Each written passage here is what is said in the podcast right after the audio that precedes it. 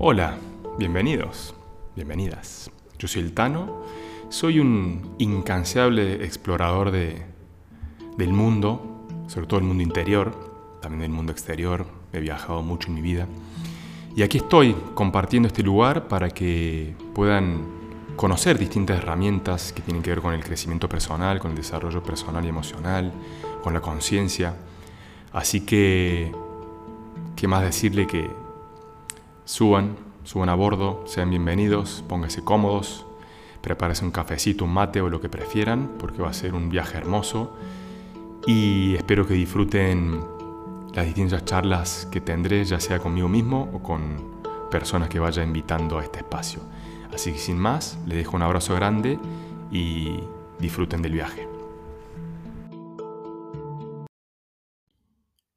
Muy buenos días o buenas tardes, buenas noches, según de dónde me estén escuchando y a lo que me estén escuchando.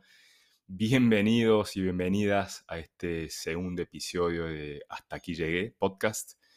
Encantado, la verdad, de, estar haciendo esto y, nada, les quiero agradecer antes de nada empezar el, podcast agradeciéndoles porque he tenido varios comentarios eh, muy lindos y positivos y que me, me dan obviamente más más energía todavía y más convicción en, lo que estoy haciendo y en el camino que empecé ya hace muchos años.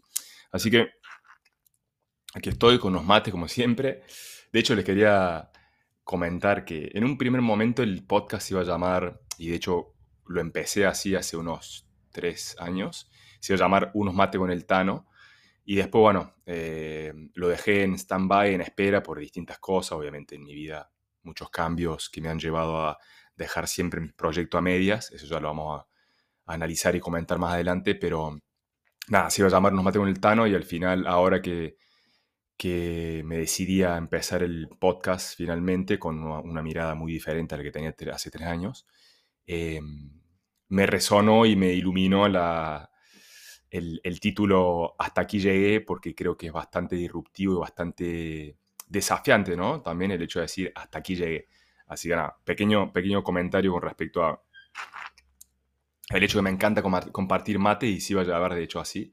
Y al final no, opté por otro nombre. No, pero bueno, puede que haya alguna sección que algún día la llame así porque me, resuena mucho el, acto de tomarnos mate y lo que significa, lo que simboliza para mí el hecho también de, ser en parte argentino.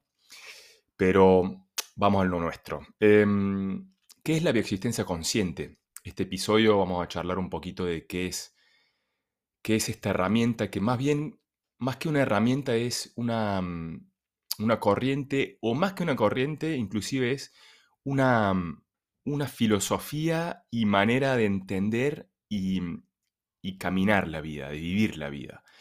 Em, esta es una, bueno, vamos a decirle corriente, que nace en Argentina en un instituto llamado Monopuente, de la mano de, Pablo Almazán y Lucrezia Bianchi, que son los creadores.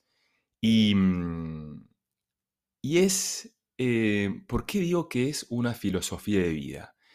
Porque mm, el punto principal acá que hace que a mí personalmente me haya resonado mucho este tipo de mirada y, y, me haya cambiado mucho con respecto a distintas cosas que estudié en mi vida, que sigo aplicando, porque obviamente entendí que eh, no hay algo perfecto, ni más que perfecto, no hay nada eh, que sea único eh, mm, y, digamos, que sea la única cosa a aplicar en, no sé cómo explicarlo. Es como, creo que para, cada momento hay como un tipo de herramienta, un tipo de mirada que se puede aplicar, porque la realidad en realidad está dividida en muchas etapas, em, niveles, em, tiene muchas formas mm, de, manifestarse y yo creo que para cada una hay un potencial, eh, una potencial mirada o herramienta que se puede utilizar.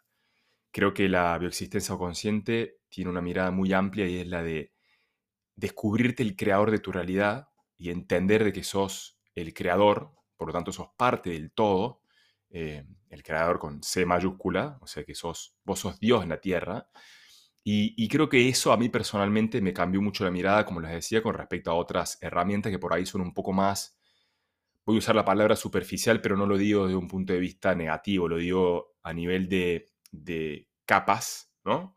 el hecho de descubrirte creador y entender de que vos estás creando tu realidad y no estás atrayendo o no me acuerdo otras formas que hay de, explicar esto o, de, interpretarlo, que no está mal, pero tiene como una denotación bastante, como les decía, superficial que no te permite entender y desde un cierto punto tomar del todo responsabilidad de que todo lo que está ahí afuera viene de vos. Está creado por vos y para vos.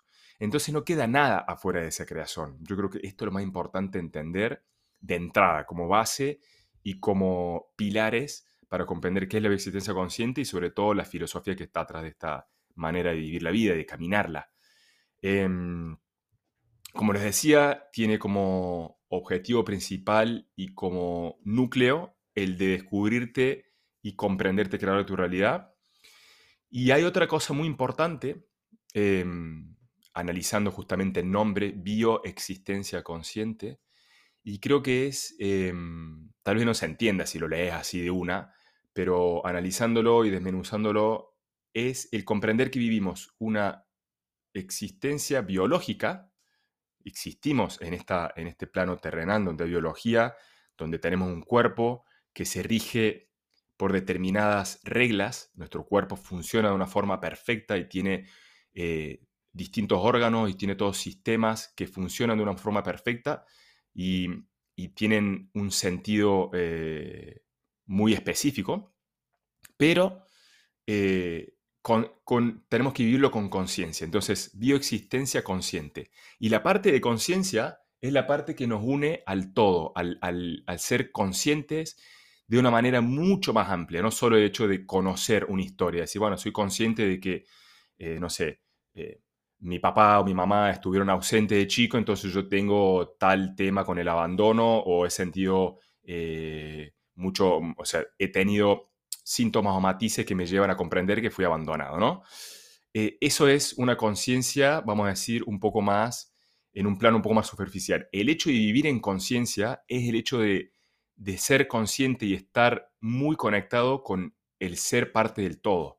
Y eso yo creo que es lo mágico de esto pasar de ser em, un todo, una, una chispita de ese todo, manifestando una vida terrenal y biológica. Yo creo que eso es muy importante de entender. Entonces, em, con esto quería explicarle también el significado del nombre. Yendo un poco más eh, al hueso, vamos a decir, como les decía, eh, descubrirte creador de tu realidad porque todo nace de vos y todo está ahí puesto desde vos para vos y eso van a ser tus síntomas. Tus síntomas van a ser todo aquello que no te permite vivir la vida de manera plena y satisfactoria. Un síntoma puede ser ya sea físico, y, acá hay que aclarar, cabe aclarar que por lo general, en, vamos a decir, en, la mirada occidental, un síntoma es algo que tiene que ver con, no sé, un, problema de rodilla, un problema de tu piel, eh, cualquier cosa que sea estrictamente anatómica y fisiológica. Y está perfecto. En la existencia consciente también se lee así, pero hay otra parte que se llama tu cuerpo extendido, que es tu realidad. Y habrá una conexión eh, muy, muy eh, clara entre lo que puede representar un hombro, una rodilla o un pie con otras situaciones que pueden estar representadas en tu realidad. Es decir, puede venir una persona que tiene una patología o un, problema de algún tipo en su pie, o puede venir una persona que tiene algún tipo de dificultad con su mamá o con figuras que representan la madre y no tiene el problema en el pie, pero pueden tener el mismo tipo de, de, de síntoma extendido, sería, o sea, en la realidad. Es decir, en resumen, una persona puede manifestar las mismas historias en el pie o lo puede manifestar no teniendo un problema en el pie, pero sí en su realidad teniendo problemas con su mamá. Las historias que van a estar atrás potencialmente pueden ser las mismas, a pesar de tener una manifestación sintomática de otro tipo. Entonces, ahí también es abrir un poco la mirada y comprender que el síntoma no viene solo del cuerpo físico, vamos a decir, sino puede ser de toda tu realidad extendida, o sea, de tu cuerpo extendido, lo que te pasa en, en tu día a día. Dicho esto, con respecto a los síntomas, es muy importante y esto tiene que ver también con la filosofía justamente de la existencia consciente, entender de que no estamos, o por lo menos nosotros como terapeutas, no estamos aquí para sanar tu síntoma. No estamos aquí para sacarte el dolor de pie, por ejemplo, o para sacarte em, ese problema que tanto te jode con tu mamá que, por ahí es muy absorbente. No es ese el objetivo de la bioexistencia consciente, o, por lo menos de lo que yo propongo en mis terapias, en mis consultas. El objetivo es que cambie toda tu realidad y que puedas vivir una vida abundante, satisfactoria y caminar una vida consciente. Y eso va a implicar que cambien muchas cosas en tu vida, no solo que te vaya dolor de pie. Obviamente, está claro que si ese, pie te duele porque no te permite caminar, no puedes hacer determinadas cosas, no puedes jugar al fútbol con tus amigos, aparte de que ese va a ser un detalle importante en el momento de abordar el síntoma, es decir, a menos que no lo tengas muy claro, una de las preguntas van a ser, ¿qué no te permite hacer ese pie? Porque ese va a ser el mensaje que te viene a traer. Potencialmente atrás de eso que no te permite hacer puede estar la respuesta buscando las historias de lo que te viene a contar ese pie. Pero es muy importante entender que el objetivo no es sacarse de encima el dolor, porque el dolor no viene a joderte la vida, el, dolor viene a despertarte. Yo sé que en, una primera instancia uno va a decir, la puta madre, este pie me tiene los por el piso, no puedo caminar, me jode, me quiero ir a bailar y no puedo, quiero ir a correr y me jode y después no puedo hacer tal cosa. Mm. Hello, o sea, yo estuve en esa y sigo estando en esa porque tengo síntomas por ahí, no sé, a veces dolor de cuello o de hombros que es son temas que he trabajado y he sanado, pero eso no quiere decir que no se puedan volver a, de alguna forma, obviamente nunca no se van a volver a manifestar, si lo trabajaste profundamente es difícil que se vuelva a manifestar de una manera muy aguda, pero es posible que tengas algún matiz porque el síntoma de alguna forma viene un poco a testearte, ¿entendés? Viene a testarte, pero te aseguro que si vos tomas conciencia y aplicás la herramienta, es decir, aplicás lo que, lo que tomaste conciencia y lo que aprendiste, y es otro punto clave que, abro y, cierro paréntesis. Un camino de conciencia no es solo tomar conciencia, sentarse a meditar y, no sé, ponerse para los que está buenísimo, yo lo hago. Pero hay una componente biológica animal que te lleva a tomar acción.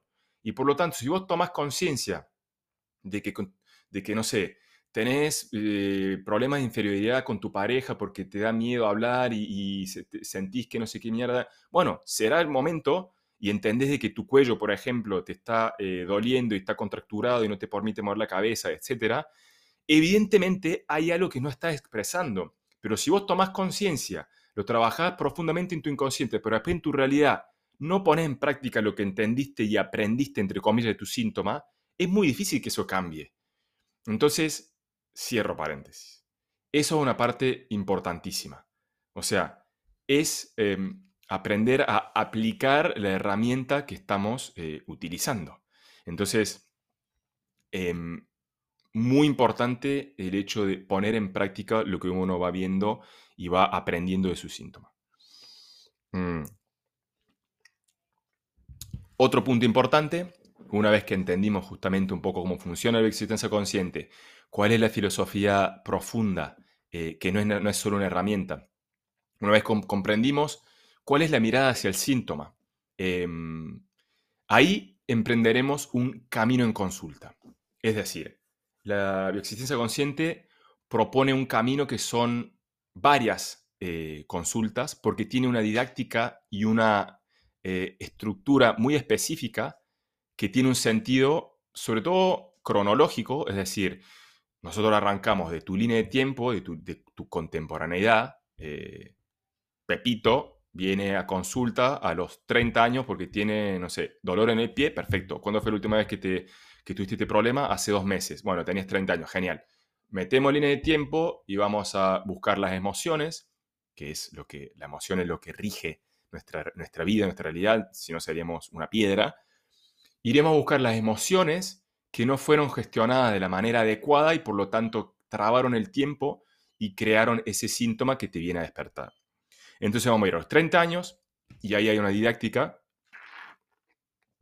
llamada eh, ciclos biológicos memorizados, donde vamos a seguir esta lógica de a la mitad de la edad y a la mitad de la edad y a la mitad de la edad, por lo tanto 30, vamos a ir a los 15 y vamos a encontrar seguramente alguna situación donde hubo un matiz de emociones del mismo, del mismo tipo, y ahí vamos a la mitad de los 15, vamos a decir los 7, 7 y medio, 7 y medio, 8, entre los 8 y los 7, y vamos a encontrar lo mismo hasta la niñez. En una segunda consulta, bueno, obviamente esa línea de tiempo puede llevar dos, tres, cuatro consultas, depende de, la intensidad, depende de la persona, eh, cómo lo lleve, no hay un, mínimo o un máximo de, consultas, pero esa es la estructura que le vamos a dar, es vamos a arrancar seguramente de la vida de la persona, del consultante. Después vamos a ir al útero de la mamá, donde la persona obviamente era un conjunto de células y no tenía em, autonomía. Por lo tanto, nosotros estamos completamente conectados con mamá. Por eso es muy importante ir a reprogramar ese útero. ¿Por qué? Porque aparte, que, aparte de recibir todas las emociones mamá que he vivido en esos nueve, un poco antes de la concepción, esos nueve años de vida y sucesivamente después del parto, es muy importante también la simbología que tiene el, útero. No voy a meter mucho ahí porque cada cosa merecería un podcast y de hecho es lo que voy a hacer, de a poquito ir dando información para no volverlos locos y no se pierdan, pero muy importante el útero porque representa la primera casa, representa lo que fuimos aprendiendo porque éramos un conjunto de células que cada vez iban creciendo más, más, más. En nueve meses pasamos de ser dos células a ser eh, tres kilos de, de, bebé. Entonces imagínense la cantidad de células que van creciendo y todo lo que nosotros vamos aprendiendo como una esponja siendo solo células. Por lo tanto, alimentándonos de mamá, ya sea a nivel de alimento que alimento emocional. Una vez que vimos el, útero, vamos a ir al proyecto sentido, que es la instancia anterior, por eso les digo que hablamos de tiempo como un recurso didáctico. Vamos a ir al proyecto sentido, que es justamente el, sentido que le dieron nuestros padres a nuestra llegada. Es decir, cómo se conocieron nuestros padres, cuál era su vida, cuál era la, vida de mamá y de papá, sobre todo de mamá, vamos a ver, porque es la que después nos va a llevar nueve, años en su, en su vientre cuáles eran sus proyectos, eh, estaban, estaban contentos, estaban satisfechos, eh, tenían cierto tipo de peleas, eh, no sé, fui esperado, fui una sorpresa, qué sintió mamá cuando descubrió que estaba embarazada. todas estas pequeñas cosas que parecen pequeñas son cosas que nos van a marcar muchísimo en nuestra, mm, después nuestro, en nuestro desenvolvernos en la vida. Y justamente, como lo dice la palabra, proyecto y sentido, muchos de nuestros proyectos, según cómo los podamos caminar y cómo se manifiesten, obviamente si se manifiestan en positivo, bueno, no hace falta ni siquiera ir a buscar nada, pero generalmente cuando los proyectos son truncos o hay problemas, hay que ir a ver cuál fue justamente el proyecto que tuvieron nuestros padres por nosotros. Una vez analizado el proyecto sentido, estamos por la tercera consulta, vamos a ir a la cuarta, que es el armado del árbol genealógico. Muy importante el armado del árbol. Obviamente si no tenemos información no pasa nada, ya veremos después porque tenemos herramientas que nos permiten eh, ingresar a ese, a ese campo de datos. Pero vamos a armar el árbol porque ahí es muy importante el análisis que vamos a hacer para ver con quién estamos relacionados y para ir a buscar las historias, obviamente relacionadas con el síntoma que estamos, que, nuestro consultante o la persona viene a plantearnos.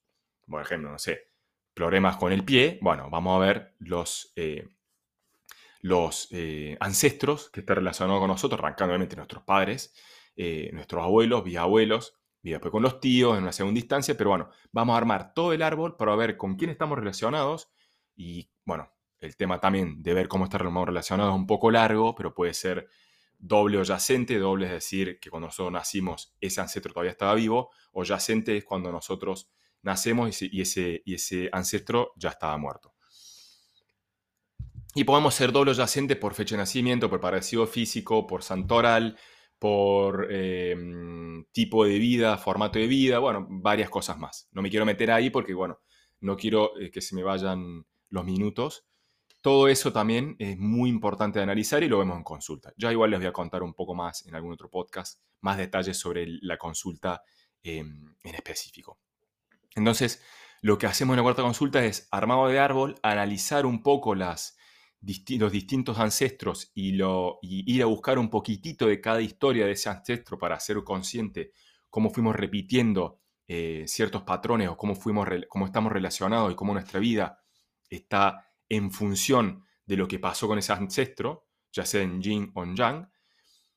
Y una vez armado ese árbol, a partir de la quinta consulta, y ahí es cuando nos va a llevar algunas consultas, vamos a ir a visitar cada ancestro, sobre todo obviamente, nosotros somos una partecita de todos, pero con más razón vamos a ir a visitar a aquellos ancestros que posiblemente hayamos tenido información, que están relacionados con nosotros y sabemos que tienen historia para contarnos relacionadas con ese pie que nos duele o con esa mamá que no sé qué, o bueno, según lo que nos traiga nuestro consultante.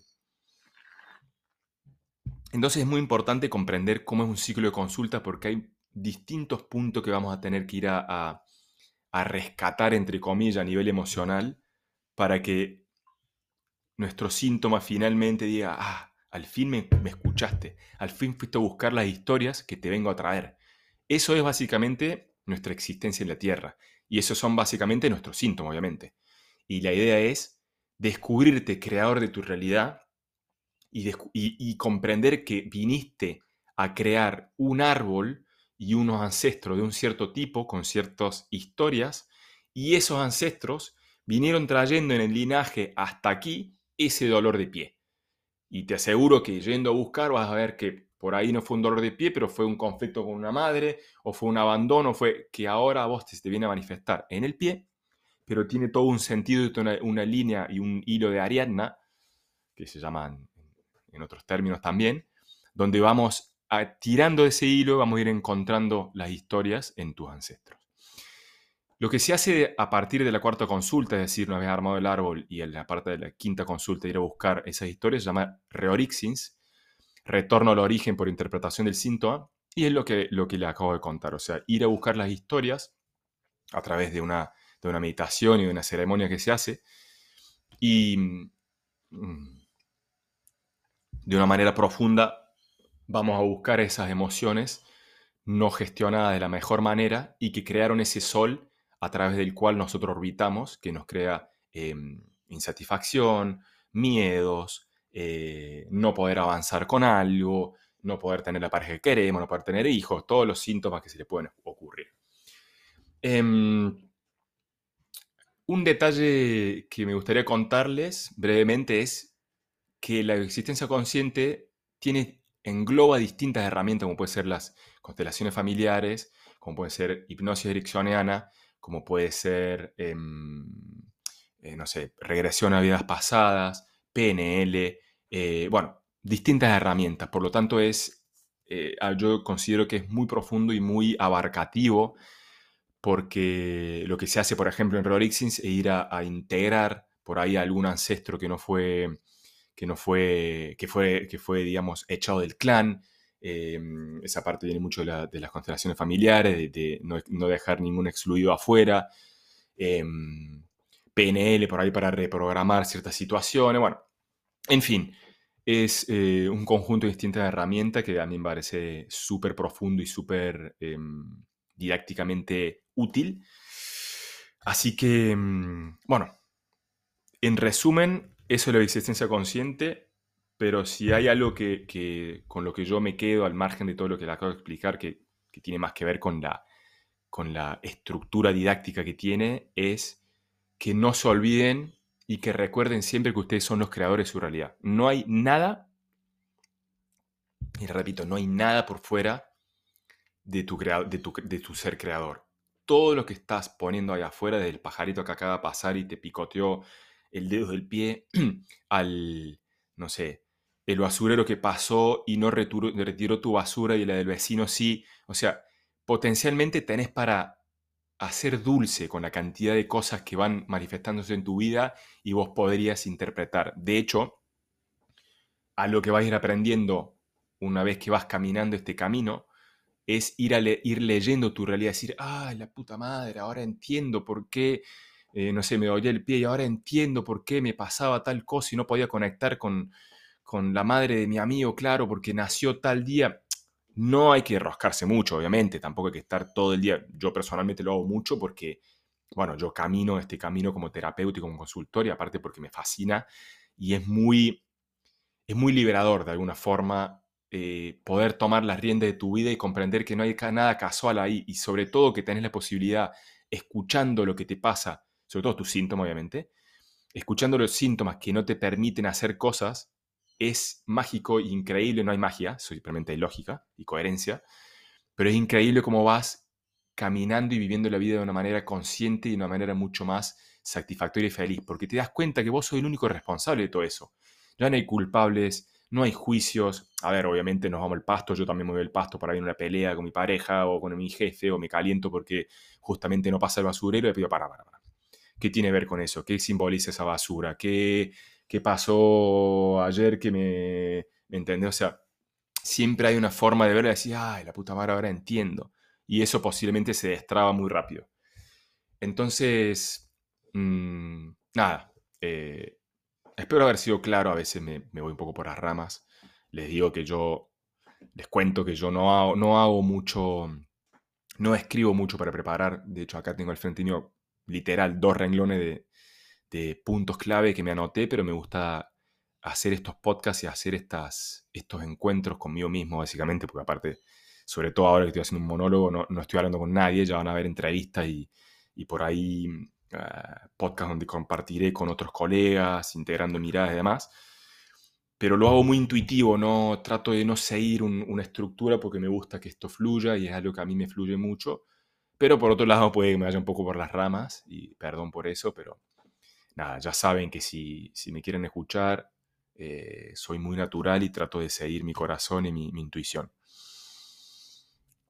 Así que bueno, amigos y amigas, creadores, fractales míos, de nuevo les agradezco por estar ahí, les agradezco por, por escucharme.